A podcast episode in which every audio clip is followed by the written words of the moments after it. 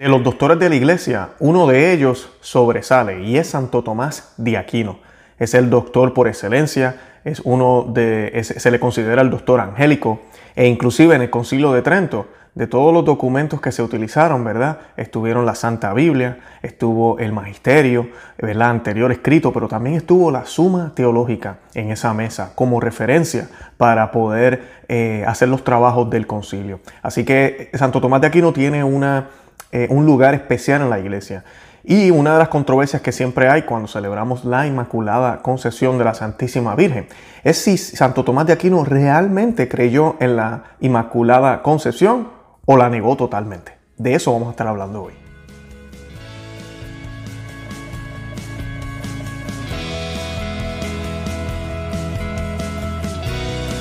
Bienvenidos a Conoce, Ama y Vive tu Fe. Este es el programa donde compartimos el Evangelio y profundizamos en las bellezas y riquezas de nuestra fe católica. Les habla su amigo y hermano Luis Román y quisiera recordarles que no podemos amar lo que no conocemos y que solo vivimos lo que amamos. Hoy vamos a estar hablando de Santo Tomás de Aquino. Él es uno de mis favoritos. Eh, lo utilizo muchísimo también aquí para el programa. se los he recomendado muchísimas veces. Y uno de los temas o cuestionamientos que a veces las personas miran, observan y a veces hasta preguntan es sobre las creencias que tenía Santo Tomás de Aquino sobre la Inmaculada Concepción. ¿Realmente Santo Tomás de Aquino pensaba que la Virgen era pura, era santa, eh, que fue eh, libre de mancha? Eso es lo que vamos a estar viendo hoy, qué fue lo que escribió Santo Tomás de Aquino, qué fue lo que dijo y por qué lo dijo de la forma en que lo dijo.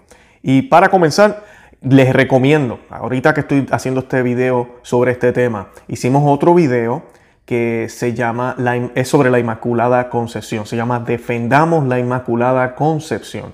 En ese video eh, yo toco a fondo cuál es el dogma de la Inmaculada Concepción, qué es lo que profesa, cómo la iglesia siempre ha enseñado esto, no es de, no es de, de los otros días cuando el dogma se, se promulgó y cómo nosotros debemos entenderlo, qué es lo que realmente significa. Utilizo las Sagradas Escrituras, Antiguo y Nuevo Testamento, para poder explicar este hermoso misterio. Y pues eh, les recomiendo que vean ese video si no lo han visto y están viendo este primero, para que así puedan tener una idea más clara de qué es la Inmaculada Concepción. En este, otro, en este video actual no voy a estar hablando de la definición exacta de lo que es, ni de todos los temas, ni de dónde la Biblia está, sino que me voy a enfocar en esta controversia con Santo Tomás de Aquino. Bueno, y dice, Santo Tomás de Aquino hubiese aceptado de inmediato la Inmaculada Concepción de María si hubiese vislumbrado la solución de que María fue redimida. La Inmaculada, que él rechazó, entre paréntesis, creada sin pecado, pero nunca redimida, sería una doctrina inaceptable incluso en la actualidad. Y aquí es donde está el problema que tenía Santo Tomás de Aquino. Él trató de reconciliar ambas ideas y en aquel momento él no pudo. Y eso que es una mente brillante, pero él no podía reconciliar la idea de que María no hubiese sido redimida. Y esto es bien importante, porque la Biblia nos dice que todo el género humano necesitaba ser redimido. Inclusive, es por esto que Dios tiene que hacerse hombre y no puede hacerlo de otra forma, porque en Él se rompe todo, esa, em, podemos decir, ese pecado eh, en su humanidad y se, y se transmite a todos los otros humanos por Él ser Cristo, por Él ser el Hijo de Dios, el nuevo Adán, y por ende nosotros como hijos entonces quedamos, eh, eh, quedamos con ese efecto, con esa oportunidad. De ahí viene el bautismo y todo lo demás. Entonces él no podía entender, él no podía, él no podía quitar esa parte del, de María. María tenemos que profesarla como humana. María fue humana, de eso no hay duda. Dios tenía que tener una madre humana. Si Él no hubiese tenido una madre humana, ¿cómo vamos a tener un Dios que se hizo hombre? Dios tenía que tener una madre humana, definitivamente. Sabemos que el Padre de Dios, de Jesús, no es humano, es Dios Padre, eso lo sabemos. El Espíritu Santo, la tercera persona, ¿verdad? La Trinidad, ¿verdad? Él mismo como Dios, sabemos eso. Pero Él utilizó a la Santísima Virgen, o la escogió, o la hizo para Él como madre, para que Él pudiera llegar al mundo.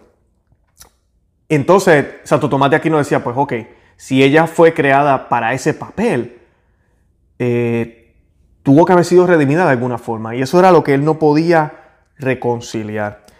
Eh, él lo que escribió en los últimos asuntos que él escribió, en los últimos, eh, los últimos escritos, disculpen, es la Santísima Virgen María fue purísima en cuanto a la culpa porque no incurrió ni en el pecado original, ni en el pecado mortal, ni en el pecado venial.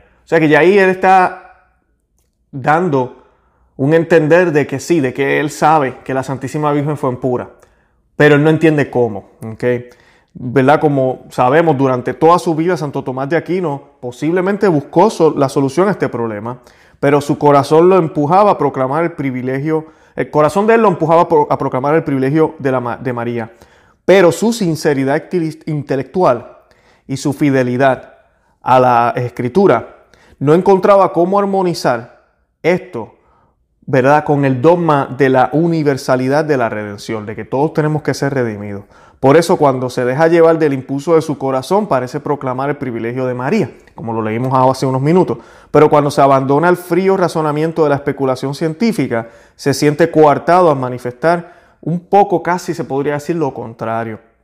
Así que eso es lo que vemos en la suma, eso es lo que vemos en los escritos de Santo Tomás de Aquino. Pero definitivamente él nunca negó que María fue santa, que fue pura, que fue, eh, eh, eh, que, fue, que fue redimida, también lo dijo. Pero él no pudo, nunca lo explicó como, lo hemos, como la iglesia lo ha podido explicar tan elocuentemente en los últimos dos siglos con el dogma de la Inmaculada Concepción. Se, podría, decir que Santo Tomás de Aquino también dijo que la Santísima Virgen fue inmaculada, pero él no, no lo dijo con la profundidad y el entendimiento que el Espíritu Santo le ha dado a la iglesia para comprenderlo ¿verdad? en los siglos eh, que siguieron. Ya van aproximadamente dos siglos que la iglesia ha podido elocuentemente explicar esto. Y un ejemplo que les quiero dar bien sencillo es sobre la Santísima Trinidad. La Santísima Trinidad no es un término bíblico e inclusive posiblemente muchos de los primeros apóstoles y primeros cristianos no utilizaron el término término nace luego en la iglesia, después de pasar años de, teología, de estudios, surge este término de Trinidad. Y es un término, ¿verdad?, que viene del griego y es un término para expresar algo que es uno, pero en tres. Y pues la iglesia lo adoptó para explicar la Santísima Trinidad. Así que eh, debemos tener eso en cuenta. ¿Por qué? Porque en el caso de Inmaculada Concepción es prácticamente lo mismo. la creencia es la misma. No son nuevas creencias, tenemos que tener mucho cuidado con eso. Hoy en día se coquetea con eso y se trata de hablar de que pueden surgir nuevas doctrinas. No, la doctrina y, las enseñanzas de Cristo ya fueron dichas, ya el último libro de la Biblia se cerró, ya no vienen más nuevas enseñanzas de nuevos evangelios. Pero lo que sí puede surgir es un entendimiento más claro, una forma diferente de verlo sin cambiar, ¿verdad? Lo, el sentido. Y eso es lo que sucede aquí con la Inmaculada Concepción. Santo Tomás de Aquino en su época lo explicó como pudo explicarlo. Luego surgen diferentes teólogos, diferentes tradiciones que explico en el otro video, más el entendimiento de la Sagrada Escritura de una manera, eh, ¿verdad? Eh, elocuente y, y profunda y se forma lo que nosotros creemos hoy en día y cómo lo podemos expresar. Que decimos que la Santísima Virgen fue redimida, ¿verdad? Antes de, de ser concebida para, que para que naciera sin pecado, pero fue redimida. Lo que estamos nosotros profesando es que hubo una intervención de Dios. Una cosa sería, y muchos dirán, ah, pero tú estás diciendo que ella nació sin pecado. Correcto, eso estamos diciendo. Pero no estamos diciendo que fue porque ella es diferente a los otros seres humanos. No. Ella nació sin pecado por los méritos de Cristo. La cruz de Cristo fue aplicada a ella antes de que ella naciera para que ella pudiera tener a Cristo en su vientre. Eso es lo que estamos diciendo nosotros.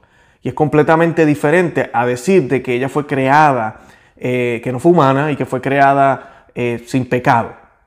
Sí lo fue, ¿verdad? No me tomen a mal. Sí lo fue, pero lo fue creada sin pecado o fue protegida del pecado para que naciera sin pecado por el mismo Dios por los méritos de Cristo, por la misión que ella tenía que llevar. Eso es lo que nosotros estamos profesando, eso es lo que estamos diciendo. De esa manera reconciliamos ambos misterios, admitiendo y diciendo y profesando que la Santísima Virgen es pura, santa, inmaculada, no hay pecado, no hay mancha en ella, ni hubo ni lo habrá, es perfecta, pero es humana. Y todo esto no por sus méritos, sino por los méritos de Cristo. Y estamos profesando eso sin ningún miedo. A la misma vez estamos diciendo que ella también necesitaba ser redimida, necesitaba ser salvador. Inclusive ella, en el capítulo segundo de San Lucas, lo dice, de sus labios sale. ella habla de su Salvador, de Dios, mi Salvador. O sea que ella misma admite que tenía que ser salvada. Así que tengan eso siempre en cuenta. Y nada, yo espero que hayan entendido un poquitito más de la Inmaculada Concepción y un poquito más de la posición de Santo Tomás de Aquino. Esto me parece muy interesante. Yo sé que alguna gente se enredan y se confunden, pero pues es, un tema muy interesante. Bueno, los invito a que visiten nuestro blog no se que se suscriban aquí al canal, que nos busquen en Facebook, Instagram y Twitter, que le dejen saber a otros que existimos, compartan el video. Gracias por el apoyo y todo lo que eh, a veces nos comentan y nos preguntan. Sigan haciéndolo, estamos aquí para servirles. Y nada, Santa María, ora pro nobis.